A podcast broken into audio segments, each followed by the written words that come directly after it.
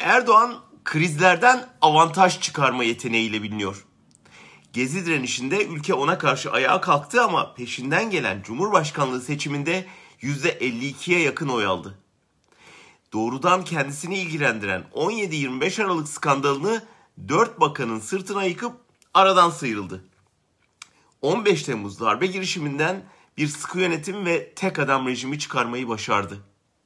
Sanırım son 8 yıldır ilk kez karşı karşıya kaldığı ciddi bir kriz karşısında hamle yapamıyor.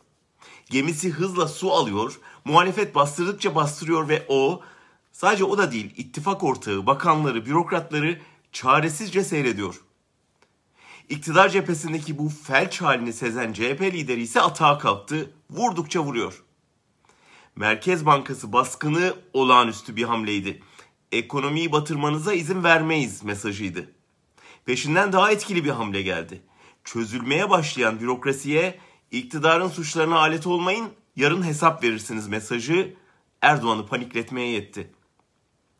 Ankara'yı tanıyanlar bilir. İktidar sallanma alameti gösterdi mi bürokrasi de beklemeye çekilir. Güç dengelerinin ne yönde değiştiğine bakarak karar verir. Yoğunlaşan sızıntılardan anlaşılıyor ki bürokratlar gideni ve gelmekte olanı sezmiş, işe koyulmuş bile. Ve nihayet siyasi cinayetler konusu. Yine Kılıçdaroğlu muhtemel bir kaos planının önünü kesmek için siyasi cinayetlerle ilgili kaygısını dile getirdi. Erdoğan'ın avukatlarının bu konudaki savcılık başvurusu yine yapılan hamlenin isabetini gösteriyor.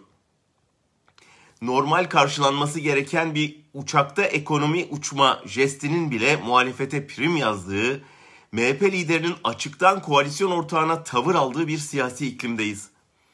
Erdoğan'ın devrilmemek için şapkadan tavşan çıkarması beklentisi yerini Erdoğan belli koşullarla çekilme pazarlığı yapıyor söylentilerine bıraktı.